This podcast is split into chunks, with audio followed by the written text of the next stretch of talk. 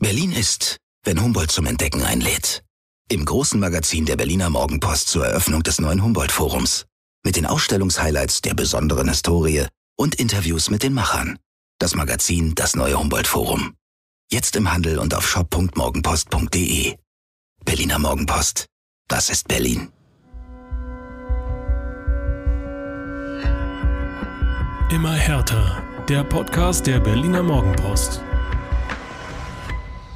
So, meine liebe Inga, da lässt man dich mal eine Woche allein. Und was finde ich hier vor, als ich aus meinem Urlaub wiederkomme? Ein blau-weißes Trümmerfeld. Was hast du denn bitte gemacht?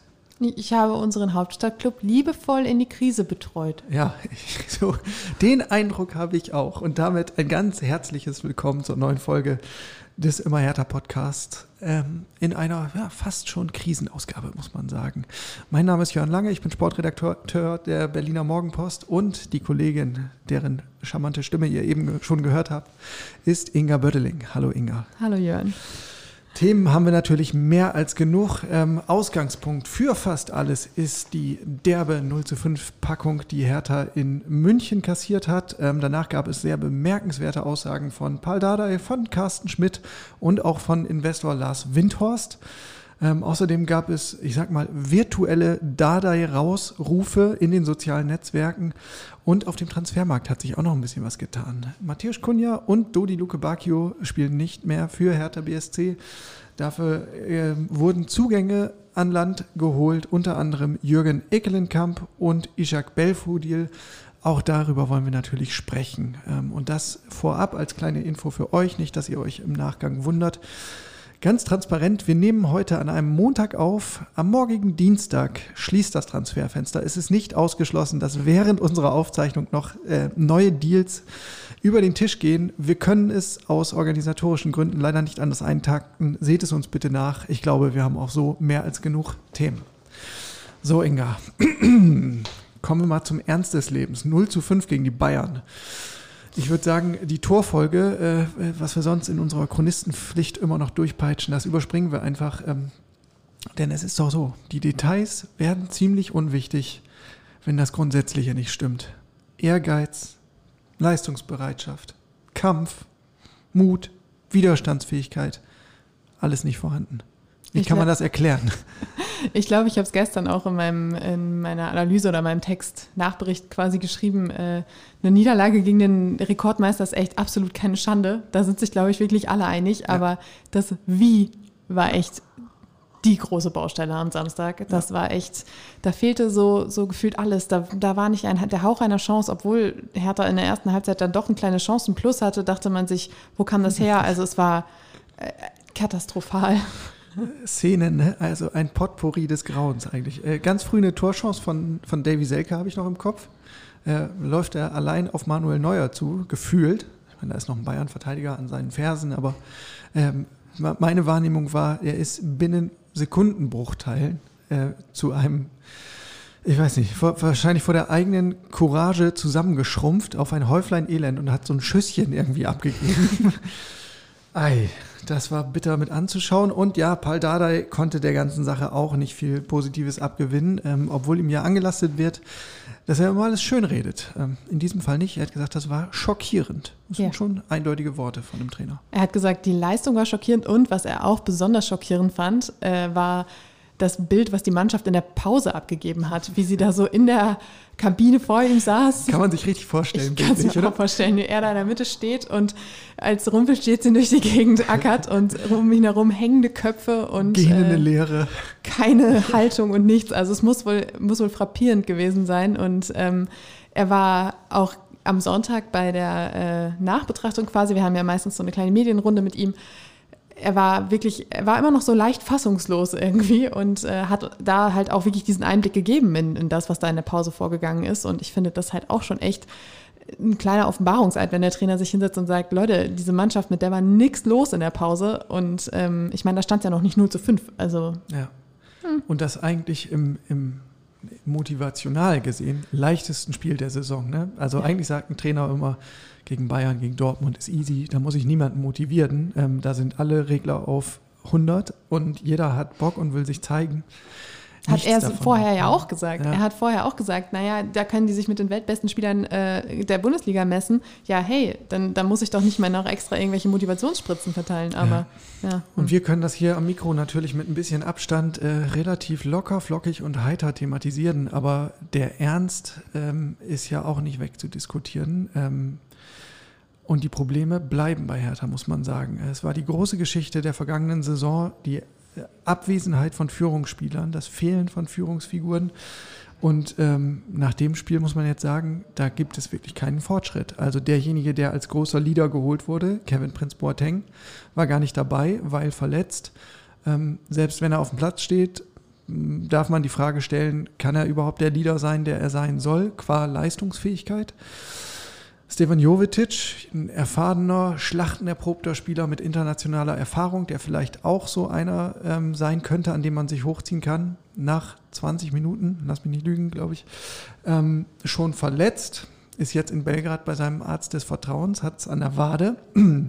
Dedrick Boyata, EM-Teilnehmer, Nationalspieler Belgiens, Herthas Kapitän, äh, eigentlich äh, mit einer, einer Aneinanderreihung von Fehlern teilweise haarsträubenden Fehlern. Niklas Stark, sein Nebenmann, Vizekapitän, äh, das Fleckma in Person, Luka Toussaint, äh, der in seinem zweiten Jahr bei Hertha endlich in diese Leaderrolle auch reinwachsen soll, versteckt sich. Ähm, Davy Selke, der gern Lautsprecher wäre und auch gern ähm, dem, dem Team immer so einen mentalen Drive äh, geben möchte, ja, überhaupt nicht im Spiel, ähm, beziehungsweise verletzt sich dann auch noch hinten raus. Also ja, und nun möchte ich fragen. Was, deine Auflistung, was für eine, was für eine Katastrophenanalyse. Vernichtend, ne?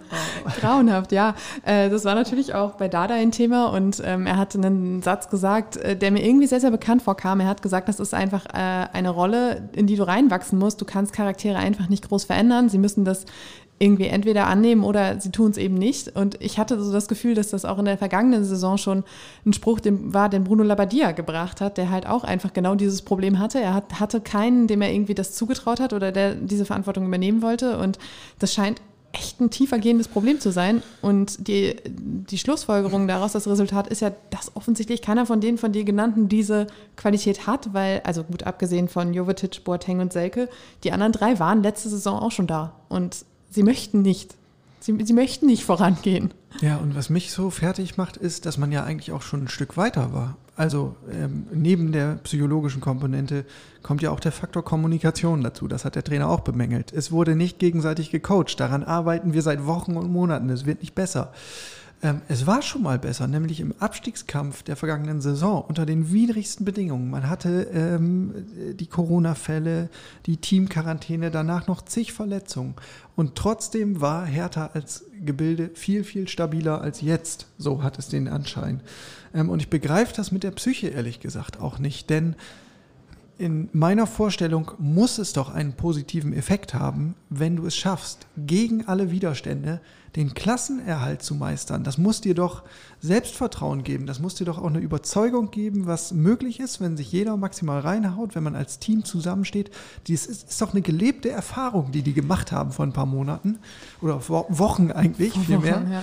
Ähm, und das scheint jetzt wie weggeblasen zu sein. Das, das habe ich auch überlegt. Andererseits habe ich mir dann auch gedacht, naja, das war eine echt tiefe Wunde, die da gerissen wurde, die jetzt wirklich über die letzten Wochen im Sommer und in der Vorbereitung so ganz peu à peu zusammengewachsen ist aber halt einfach noch nicht geschlossen ist, dann hast du einen guten Saisonstart, gewinnst 1 zu 0 in Mappen, bist in der zweiten Pokalrunde und dann geht alles den Bach runter.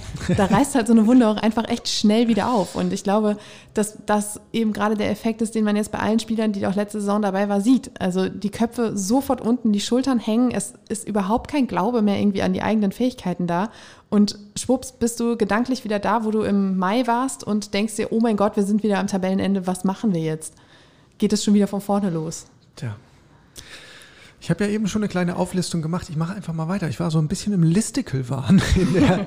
das ist nicht der letzte, der kommt heute. In der Vorbereitung dieser Folge. Ähm, ohne Anspruch auf Vollständigkeit, aber einfach mal ein paar Baustellen genannt. Also Führungsspielerthematik ist nach wie vor aktuell. Du hast jetzt äh, diverse Offensiveinzelkönner abgegeben. Kunja, Luke Bacchio, Cordoba nenne ich nur einfach mal. Ähm, die eigentlich Stammkräfte waren, die sind jetzt weg. Das ist ein Vakuum, das muss gefüllt werden. Die Außenbahnen sind noch immer nicht gut besetzt.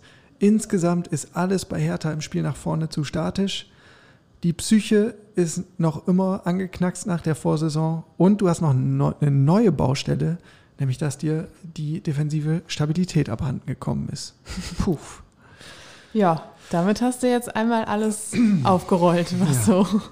Naja, und wenn man sich das so vor Augen führt, finde ich es auch ein Stück weit nachvollziehbar, dass die Fanseele ganz schön kocht. Ähm, und ich habe mal ein bisschen durch die äh, Twitter-Spalten gescrollt. Ähm, da ging es schon ganz schön heiß her, muss man sagen. Ähm, ich zitiere einfach nur mal ein paar Tweets. Ähm, wann haben wir zuletzt gegen die Bayern so schlecht ausgesehen? fragt der Account Masochisten für Hertha. Kann mich an ein Heim 0 zu 6 erinnern. Ich glaube, in dem Jahr wurde auch abgestiegen. Ich habe nachgeguckt, ja, März 2012, da wurde auch abgestiegen. Ähm, weitere Tweets. Von außen wirkt es nicht wie ein Team, das an einem Strang zieht. Nächster Tweet. Von der ersten Minute an keine Gemeinschaft auf dem Platz und der Trainer ohne Einfluss. Ohne Spielaufbau und System, wie soll zum Beispiel ein Selke überhaupt an den Ball kommen? Weiterhin. Hertha ist eine Mannschaft, die weder gut presst oder stark umschaltet, noch gibt es einen Plan mit dem Ball. Wenn dann nicht mal gut gemauert werden kann, dann weiß ich auch nicht, was der Trainer davor hat. Und, last but not least, ich frage mich, was die ganze Woche gemacht wird. Nehmt endlich Geld in die Hand und holt einen gescheiten Trainer. Puh. Und das finde ich dann bei allem Unmut dann doch ähm, schon krass, wie schnell dieser Stimmungsumschwung vonstatten geht von Paul Dardai, unser Feuerwehrmann, unser Held, unsere Vereinsikone, unser Retter, der uns wirklich durch diesen eigentlich ähm, unfassbaren oder unschaffbaren Abstiegskampf gelotst hat, zu der Trainer muss weg. Der Trainer ist ein Störfaktor. Der Trainer kann es nicht innerhalb von drei Bundesligaspielen. Das stimmt, aber ich finde auch da genau das gleiche wie bei der Mannschaft. Die, die Fanseele ist nach den letzten, sagen wir, zwei Jahren halt echt geschunden. Ne? Nach, nach den letzten 100 Jahren. Okay, aber nach den letzten zwei Jahren ist schon echt krass gewesen, irgendwie, was die da so durchmachen mussten und mitmachen mussten. Und jetzt war im Sommer so diese Aufbruchstimmung zu spüren. Man hatte enorm viel Personal ausgetauscht, auch in der äh, verantwortlichen Ebene und so. Und man dachte sich, jetzt, jetzt kann doch eigentlich nichts mehr schiefgehen. Ich meine, man wollte ja nicht mal den das obere Tabellendrittel angreifen oder Europaplätze oder so, sondern man möchte einfach nur stabil irgendwo im Mittelfeld einlaufen. Und nicht mal das scheint jetzt gerade irgendwie zu gelingen. Und dass da dann irgendwann der Grund gesucht wird, ich meine, es ist irgendwie auch verständlich, dass man dann beim Trainer landet, weil die verantwortlichen Manager und Co. alles ausgetauscht, alles neue Köpfe, alles neue Ideen. Mannschaft hat man neue Charaktere drin und trotzdem funktioniert es nicht. Dann landet man halt irgendwann bei dem, der dann fürs Sportliche verantwortlich ist. Wobei er für vieles ja auch gar nichts kann. Ne? Nee. Es ist nicht seine Verantwortung, dass der Kader, also jetzt, ich sag mal, 24 Stunden gefühlt vor äh, Ende des Transferfensters noch immer nicht seine Form angenommen hat. Äh, er kann nichts dafür, dass ihm ähm, die besten Offensivspieler weggenommen werden und irgendwie kein richtiger Ersatz da ist. Ähm, er kann nichts dafür, dass ihm nicht die Wunschspieler zur Verfügung gestellt werden das ist schon alles, äh, muss man sagen, mit, mit widrigen Umständen behaftet.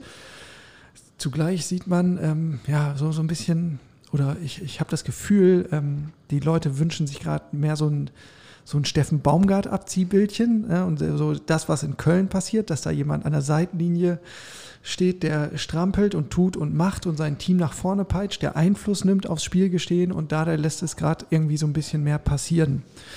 Ähm, das sieht nach außen natürlich ein bisschen speziell aus. Und ich fühle mich auch ein bisschen erinnert an Phänomene der Vergangenheit, also der, an die erste Ära von Paul Dardai als Chefcoach, ne, wo man gesehen hat, ähm, der Retter Dardai, der Stabilitäts Dardai, hat eine andere Qualität als der Entwicklungs Dardai. Ähm, die Entwicklung ist nämlich dann immer doch ganz schön schwierig. Andererseits ist er natürlich jetzt, also steht er natürlich jetzt auch irgendwie ein bisschen doof da, weil er hat die Mannschaft, wie er uns ja auch gestern erzählt hat, gegen seinen Willen irgendwie so ein bisschen übernommen im Januar. Also er wollte eigentlich gar nicht, sie haben ihn dann überredet, er hat gesagt, gut, ich mache das mit.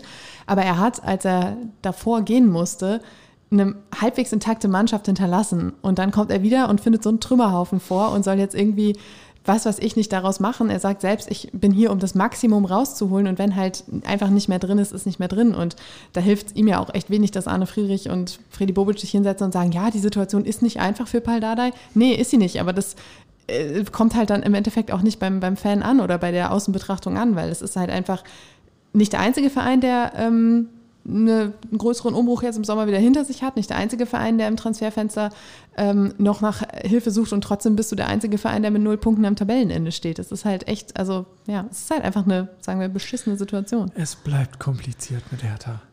Naja, und nicht weniger kompliziert wurde es dann ja durch die äh, Auftritte und Aussagen vom Sonntag. Inga, du warst draußen bei der Medienrunde mit dem Trainer und der hat dann einfach mal mir nichts, dir nichts mit einem Rücktritt kokettiert. Ähm, hat gesagt, ich will hier niemandem im Weg stehen, ich klammere mich nicht an meinen Stuhl. Äh, wie wie kam es denn überhaupt zu dieser Aussage? Äh, er wurde halt auf diese Kritik, die du jetzt auch gerade so äh, ausufernd erzählt hattest, ähm, angesprochen und äh, was, wie er dann damit umgeht und so. Und es war so der klassische Paul Dada, der dann direkt darauf reagierte, von wegen, ja, hat, macht mit mir nichts, weil, ähm, und dann kamen halt diese Sätze, ich will hier keine Last sein, ich bin niemand, der sich an, an seinen Sitz klammert. Das hat er auch schon früher oder vor ein paar Wochen schon mal deutlich gemacht, dass er sein Engagement immer nur für sechs Wochen sieht und dann mal sehen. Dann hat er auch noch Dinge gesagt wie, äh, bei Hertha suchen sie wahrscheinlich schon seit langem einen großen Trainer. Ich bin ein kleiner Trainer, ich bin ein netter Trainer. ähm, und ich bin sofort wieder bei der U16, wenn hier irgendjemand kommt, der es besser machen kann als ich. Also man merkt ihm halt an, dass er auch selbst nicht so das Gefühl hat, dass er jetzt gerade das ist, was, was der Verein irgendwie will. Und das ist, finde ich, also das war so das, was die Quintessenz, die ich daraus so ein bisschen gezogen habe, so aus seiner Art. Er wirkte halt sehr frustriert, er wirkte irgendwie auch ein Stück weit noch immer fassungslos von dem, was er am Vortag irgendwie geb äh, geboten bekommen hatte und so. Und ähm, es wirkte halt wirklich ein bisschen so, als würde er jetzt nicht unbedingt das allergrößte Vertrauen spüren. Und das, das war dann irgendwie so der Reflex daraus.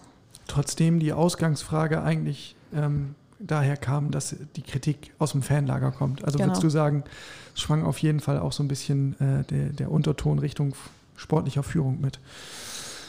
Ja, was will er mit so einem Statement bezwecken, liebe Inga? Ich hatte das Gefühl, er möchte so ein bisschen darauf hinweisen, dass er jetzt nicht der Alleinverantwortliche für diese Krise ist. Also er wollte es so ein bisschen von seiner Person weglotsen, dass er nicht irgendwie persönlich als Abbild des ganzen ersten Scheiterns in der Saison, in, in den ersten drei Saisonspielen dasteht, sondern einfach nochmal so ein bisschen darauf hinweisen, die Gründe dafür liegen einfach tiefer. Ähm, und es hat er auch nochmal gesagt, dass die Ambitionen, die der Verein hat, die natürlich nicht für diese Saison gelten, aber Europa und keine Ahnung was, dafür ist die Mannschaft nicht tauglich, hat er selbst gesagt. Er hat auch gesagt, die Wünsche, die hier sind, das, das funktioniert alles nicht. Und ähm, man, man merkte ihm halt wirklich an, dass dieser Job des Feuerwehrmanns einfach noch nicht vorbei ist und dass er aber langsam irgendwie auch nicht mehr weiß, wie er noch irgendwelche Feuer löschen soll, wenn ja. er nicht bald auch mal Unterstützung bekommt. Ja.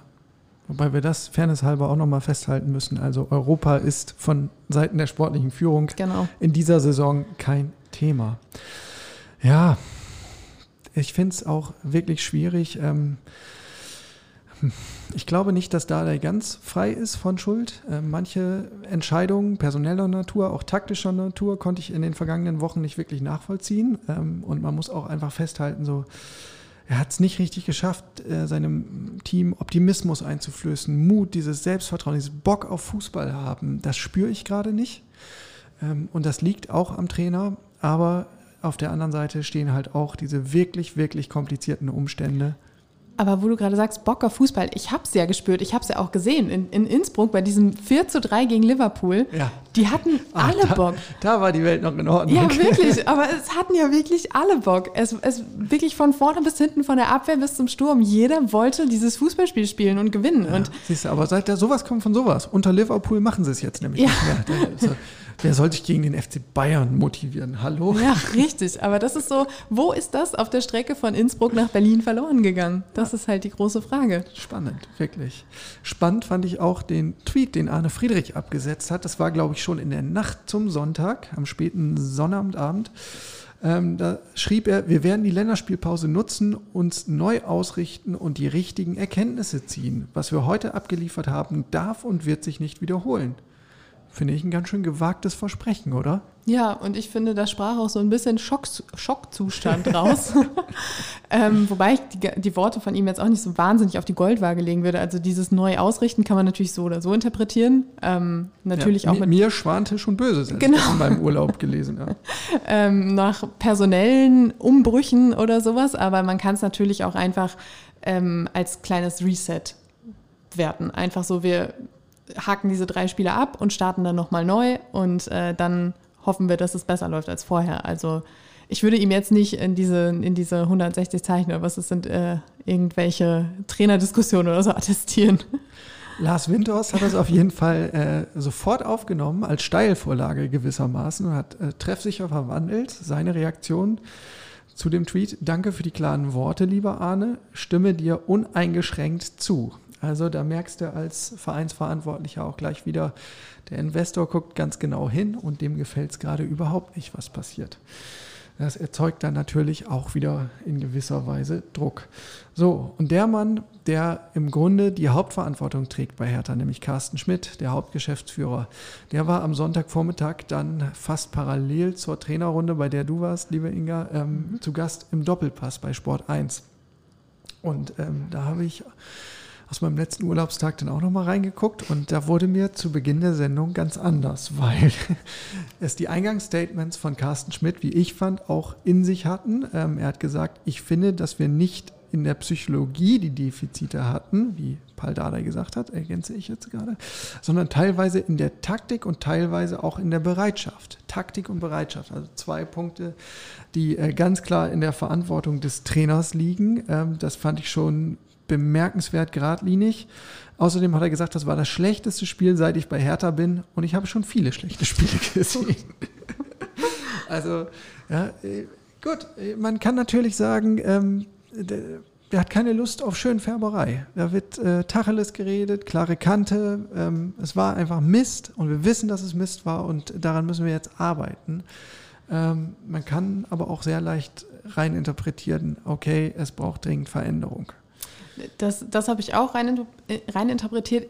Zwischendurch dachte ich aber auch, ich habe nachher auch noch reingeguckt und ich dachte, wow, er war oder er musste auch relativ schnell am Anfang in den Rechtfertigungsmodus schalten, weil ich hatte das Gefühl, die Dynamik in der Runde war echt extrem anti-härter. So. Also man hatte schon das Gefühl, da wird jetzt nicht irgendwie locker flockig über den Fehlstart gesprochen, sondern schon irgendwie richtig draufgehauen. Und ähm, man merkte äh, Carsten Schmidt an, dass er auch irgendwie ein bisschen überrascht war, finde ich, von, von der Dynamik, die da herrschte. Und ähm, dass er dann da irgendwie plötzlich seinen, seinen Verein irgendwie verteidigen musste. Und äh, deshalb äh, war es auch irgendwie verständlich, dass er dann auch solche eher kritischen Worte gewählt hat und so, weil wenn ja. du da, dich da hinsetzt nach drei Spielen ohne Sieg und sagst, alles supi, dann glaubt dir halt auch keiner mehr. Ja.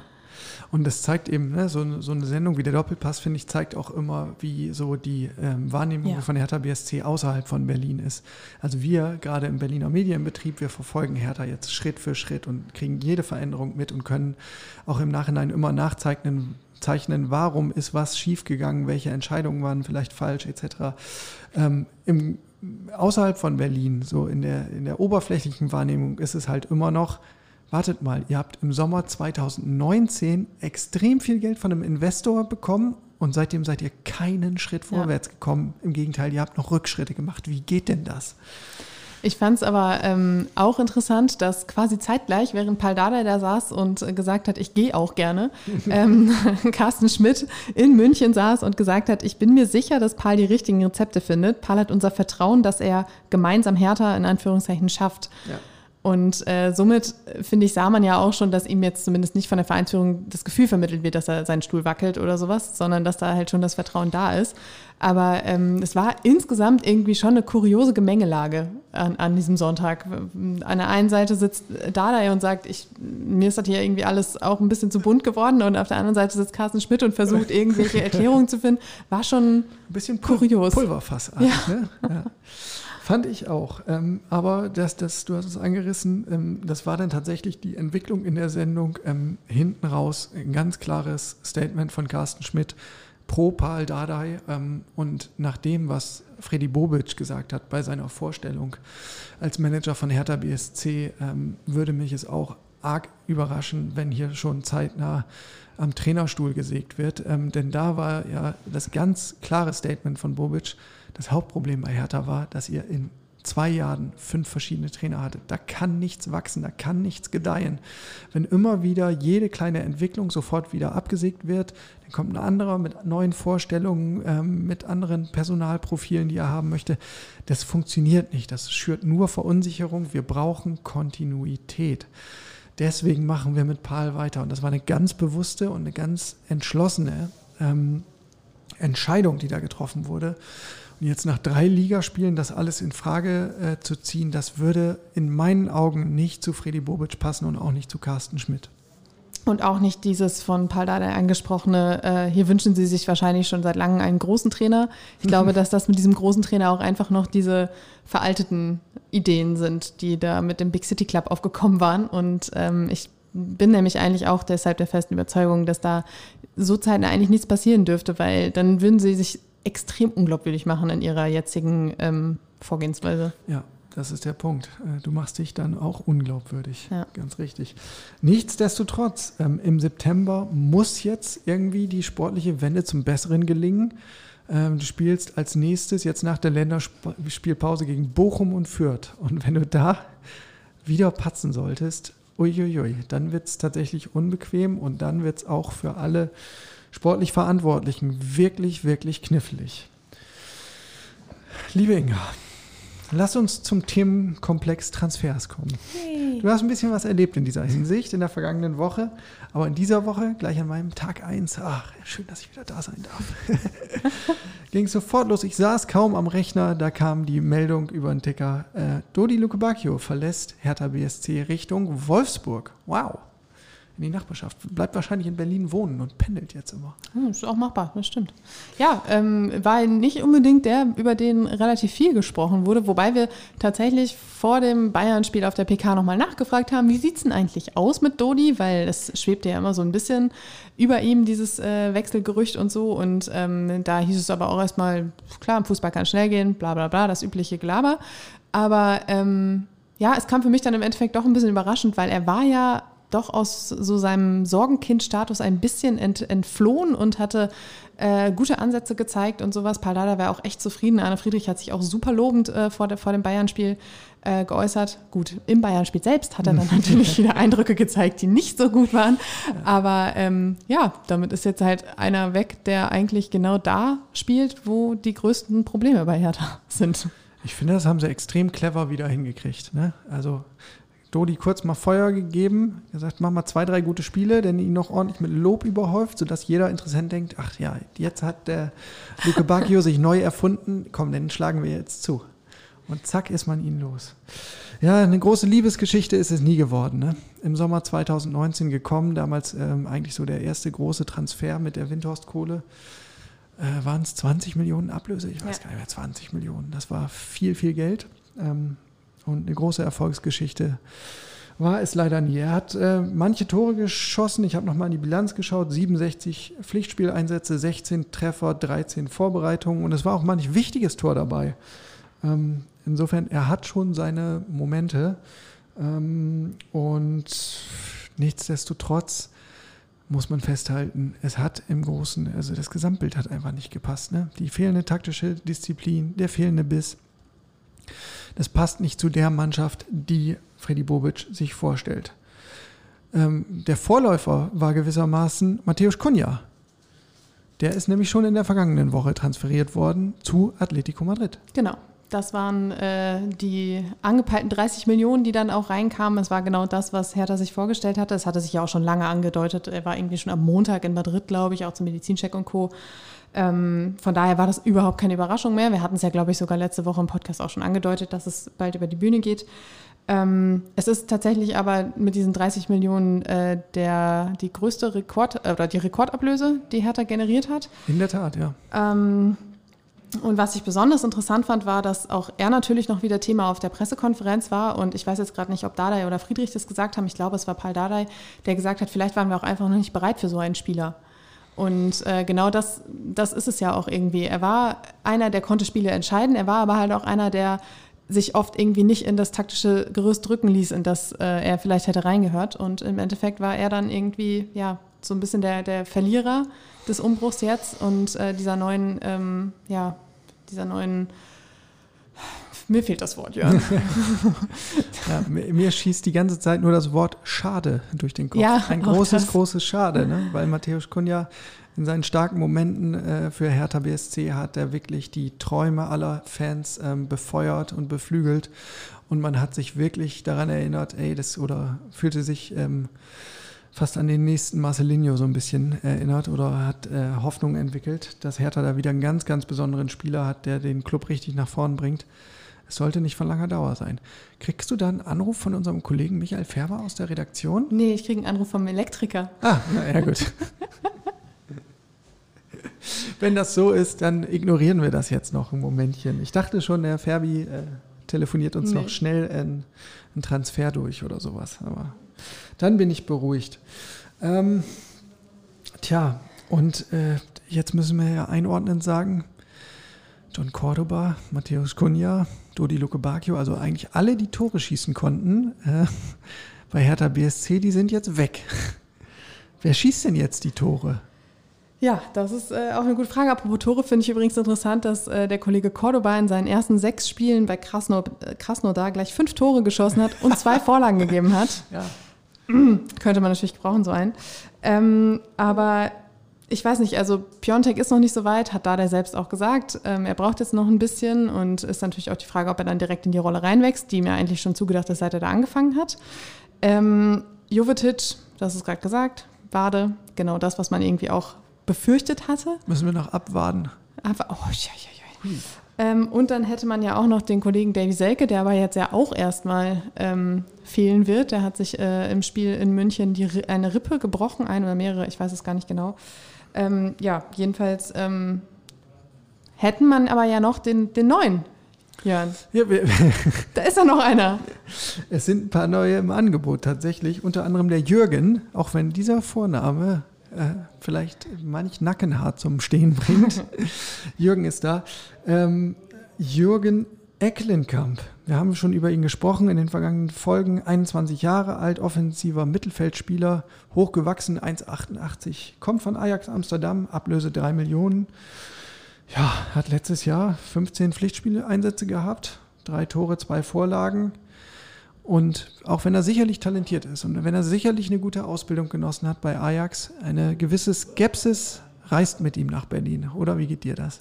Ja, mir geht's auch ein bisschen so. Er hat es bei Ajax nicht geschafft, sich irgendwie durchzusetzen, war absolut nicht erste Wahl, immer eher so äh, Ergänzungsspieler. Und das ist natürlich auch keine Rolle, mit der man sich irgendwie lange abfinden möchte. Aber ähm, ja, da ist die sportliche Skepsis, Skepsis schon da. Andererseits denke ich aber, dass es irgendwie ganz gut ins, äh, ins Bild passt, was sie bei Hertha jetzt aufbauen wollen. Das ist halt ein Spieler, den, den kannst du dann halt auch bringen, wenn du offensiv ein bisschen mehr Motor brauchst aus dem Mittelfeld. Und genau das, was halt in den letzten Spielen bei Hertha mal fehlte, wo Paldada nicht reagieren konnte oder defensiv wechseln musste, könntest du dann halt so einbringen.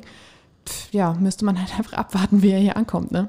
Ja, und ich sehe auch seine Rolle im taktischen Konstrukt noch nicht so ganz, ähm, welche Position er bekleiden soll. In meiner Fantasie kollidiert das so ein bisschen mit Suat Serda. Ähm, wenn- wenngleich äh, Serda jetzt zuletzt ja auch auf der rechten Außenbahn gespielt hat oder als Sechser. Ähm, Eckelenkamp ist sicherlich von, von seinem Grundtypus noch ein bisschen offensiver, also eher Zehner als offensiver Achter. Ich bin gespannt, wie das äh, zusammengewürfelt wird. Ähm, es gibt aber ja auch noch einen weiteren offensiven Zugang, nämlich Ishak Belfodil, der in der Bundesliga kein Unbekannter ist, 29 Jahre inzwischen alt, äh, im Grunde so ein Alleskönner, kann äh, Neuner spielen, kann auch auf die, die Flügel ausweichen.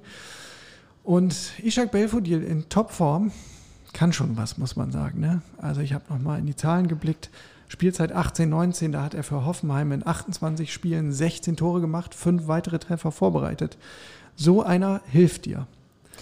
Ja, jetzt hast du mir wieder die Rolle des, des Miesepeters zugeschoben. Ah, tut mir leid. Aber äh, du hast gerade gesagt, ihre Saison 18, 19 ist natürlich jetzt halt auch schon zwei Jährchen her. Und ähm, dazwischen lag auch eine schwere Knieverletzung und ähm, die, die Tatsache, dass er in, der, in den letzten zwei Saisons eigentlich nur 19 Einsätze und einen Assist geliefert hat, das ist natürlich nicht so viel für einen Stürmer. Hinzu kommt, dass er auch als nicht allzu einfacher Typ gilt. Ähm, Der Elektriker ist ganz schön hartnäckig, wa? ja, Nicht ablenken lassen, Inga.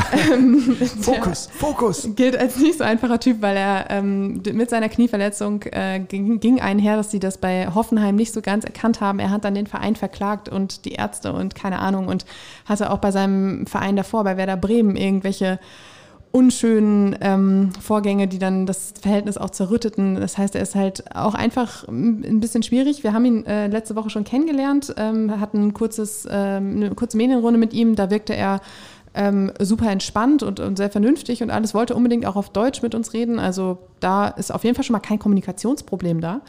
Ähm, aber auch da ist, ist die Frage, welche Rolle soll er da so richtig spielen? Er wird ja definitiv nicht als Kunja-Ersatz gekommen sein. Und äh, ja, schauen wir mal. passt aber so ein bisschen ins Bobic-Bild. Ne? Also irgendwie alle Transfers, die aktuell getätigt wurden in diesem Sommer, ähm, sind in meiner Wahrnehmung so ein bisschen Ja-Aber-Transfers. Ja. Überall so, ein, so, eine Fußnote klemmt da noch dran, außer vielleicht bei Serda da am wenigsten. Ähm, aber es gibt immer so, so einen kleinen Haken, wo man denkt, hm, mal sehen, ob das so hinhaut. Ähm, dann gab es auch noch Verstärkung für die Defensive, nämlich im Tor. Oliver Christensen heißt der Mann, 22 Jahre alt, äh, Torhüter, 1,90 Meter groß, aus Dänemark gekommen, von Odense BK. Und ja, Inga, wird dann ein äh, ernsthafter Herausforderer für Alexander Schwolo? Fragezeichen. Das glaube ich eher nicht. Äh, was mich äh, überrascht hat an dem Transfer war, dass er einen Vertrag bis 2026 unterschrieben hat. Somit ist es jetzt halt kein kurzfristiger Ersatz für Rüne Jahrstein, der ja jetzt erstmal langsam wieder herangeführt werden soll, sondern wirklich irgendwie einer mit Perspektive bei Hertha offensichtlich. Ähm, was mich irgendwie zu der Frage geführt hat, was passiert denn dann eigentlich, wenn Rüne Jahrstein sich dann doch irgendwann wieder fit meldet und äh, tatsächlich die, die Form erreicht, die man ihm vielleicht jetzt auch noch wünschen würde. Äh, aber das ist wahrscheinlich alles Zukunftsmusik, die dann entschieden wird, wenn es soweit ist. Aber ja, erstmal denke ich, wird er den von Nils Körber vorgewärmten Platz der Nummer zwei einnehmen. Ja, der stimmt. Also die Vertragslaufzeit ist schon ein bisschen merkwürdig, aber zumindest hat man jetzt mutmaßlich ähm, diese, diese Lücke auf der Nummer 2 geschlossen und hat erstmal einen anständigen Backup. Ist doch auch nicht schlecht.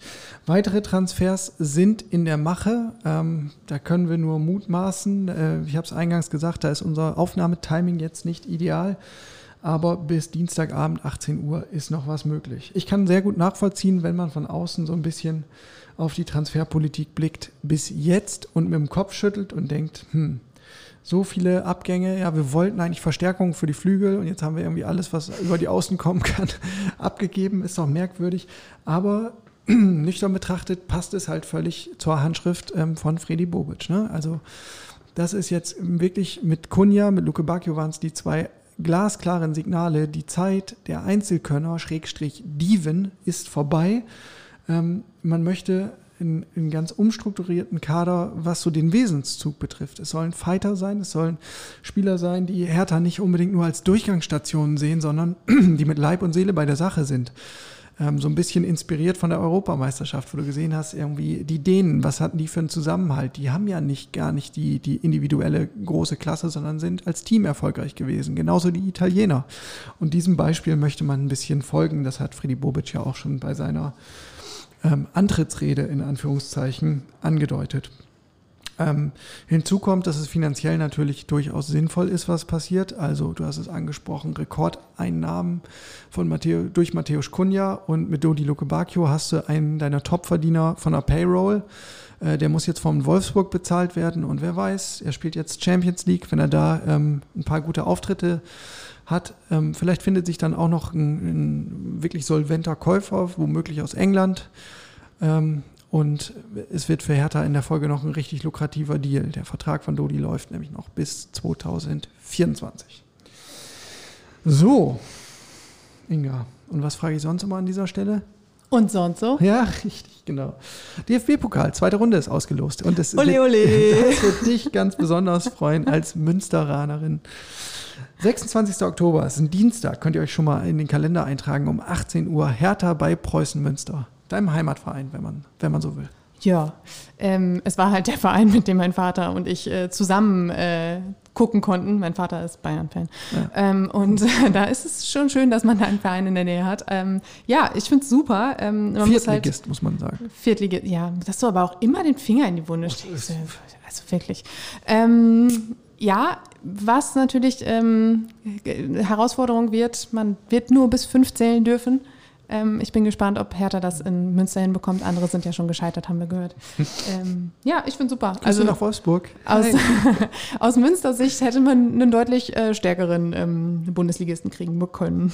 ja, ja, ja, richtig. Und bei Davy Selke gab es eine Diagnose nach der Verletzung aus dem Bayern-Spiel. Er hat einen Rippenbruch. Ja. Ausfallzeit ein bisschen unklar, aber ein paar Wochen wird es schon dauern. Äh, ich bin nur froh, dass sich nicht wieder irgendwas mit der Lunge ergeben hat. Davy hat ja eine Vorgeschichte, wisst ihr da draußen natürlich noch aus der Vergangenheit. Ähm, da, da, das wünscht man eigentlich niemandem. Natürlich wünscht man auch niemandem einen Rippenbruch. Nicht, dass das jetzt falsch rüberkommt. Gute Besserung an dieser Stelle. Belassen wir es dabei. So, und wie geht es jetzt weiter? Erstmal mit einer Länderspielpause. Das heißt für Hertha ähm, gleich ein paar Abstellungen, wobei es längst nicht so viele sind wie in der Vergangenheit. Wir haben ja sonst schon ellenlange Listen. Oh, Listen stehe ich irgendwie drauf. Ja, ich merke das Ellenlange schon. Listen verlesen. Diesmal ist es sehr kurz, aber ein bisschen suboptimal. Äh, Jürgen Eckelenkamp, der sich ja eigentlich jetzt eingewöhnen soll, der ist gleich wieder weg. Der ist bei der holländischen U-Auswahl. Ähm, Dedrick Boyata als Kapitän, der jetzt auch gerade noch wieder ein bisschen Fahrt aufnehmen könnte, um sich wieder einzugrooven, richtig auch weg. Peter Pekarik und Dejan Redan. Aber gut, der spielt eh keine Rolle. Oh, das ist gemein. Klingt auch irgendwie hart, ne, wenn man das so sagt. ja, und dann hast du halt auch noch Marcel Lotka vergessen, ne? Oh, ja. der für die polnische U21 unterwegs ist. Also. Warte. Naja, und ansonsten steht ja, so ehrlich muss man sein, nicht weniger als der Saisonstart 2.0 an und damit auch die Vorbereitung 2.0. Denn es ist ja ein bisschen so, alles was bisher war mit den Spielern, die da waren, kannst du zunehmend vergessen. Jetzt sind spätestens am Dienstagabend ganz neue Karten auf dem Tisch ja, mit denen äh, Paldada dann spielen kann. Und du musst sehen, wie kriege ich daraus ein stimmiges Gesamtgefüge, wer ähm, kommt wie schnell an, wer passt zusammen, welche Pärchen harmonieren und funktionieren. Äh, da kommt reichlich Arbeit auf den Trainer zu. Ich kann das nur immer wieder sagen, er ist kein Einzelfall. Ja. Es geht anderen Vereinen ähnlich. Der Transfermarkt ist nun mal so verkorkst und so bescheuert, muss man ja wirklich sagen, dass der erst ähm, so spät schließt und so spät in Gang kommt. Aber es nützt nichts. Und äh, äh, verbunden mit all den Widrigkeiten ist ja auch eine Hoffnung, nämlich, dass es besser werden kann. Wunder, wunderschön gesagt. Äh, ja, du hast natürlich recht, es ist natürlich schwierig, dass äh, dann ausgerechnet auch so Spieler wie der Kapitän fehlen, aber ähm, ja, ganz ehrlich, da, da, müssen sie jetzt halt einfach durch. Und ich meine, die Spiele, die dann kommen, du hast es vorhin schon gesagt, am äh, Sonntag, 12. September in Bochum und danach am Freitagabend 20.30 Uhr im Olympiastadion gegen Fürth, das sind halt Spiele, die musst du jetzt gewinnen. Und ähm, wenn wir ehrlich sind, könnte die Aufgabe nach der Länderspielpause auch deutlich schlimmer sein. Du könntest noch irgendwie so Leipzig und Dortmund kriegen oder so, nachdem du jetzt Wolfsburg und Bayern hattest. Leipzig dann übrigens der nächste Gegner. Schön. Ähm, aber das sind jetzt auch äh, keine so unglaublich riesigen Aufgaben, die da kommen, sodass du dich da jetzt auch einfach solide darauf vorbereiten kannst, um dann zu zeigen, dass es doch besser geht. Und ähm, ja, wir, wir möchten ja hiermit ein bisschen Mut so ist es. Und, und, deswegen auch noch eine Empfehlung meinerseits für all diejenigen, die bei Twitter unterwegs sind. Ich habe einen neuen Lieblings-Twitter-Account, äh, zumindest in Bezug auf Hertha BSC, der da heißt Hertha Positive. Und da werden nämlich wunderschöne, mutmachende Hertha-Fakten ausgespielt. Aktuell steht da zum Beispiel, Hertha muss diese Saison nicht mehr nach München. Die Klatsche kann eine Trotzreaktion des Teams hervorrufen und jetzt hat Hertha eine längere Pause, um richtig zu arbeiten und die nächsten Spiele als Team vorzubereiten. Wunderbar. Also, liebe Leute, damit lassen wir mal die Krisenfolge ein bisschen ausklingen. Es sind nach wie vor turbulente Zeiten bei Hertha, turbulenter, als wir uns das alle vor ein paar Wochen noch vorgestellt haben. Äh, die Zuversicht ist arg überschaubar, muss man sagen. Der Frust auch unter den Fans ist relativ groß. Jede Menge Druck ist inzwischen wieder auf dem Kessel. Aber wie das nun mal ist in solchen Situationen, da braucht es vor allen Dingen Ruhe und Besonnenheit und harte Arbeit.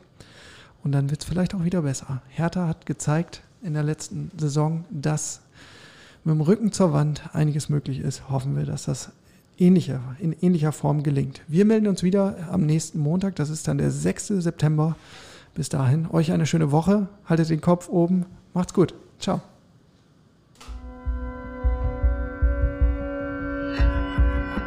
Immer härter. Der Podcast der Berliner Morgenpost.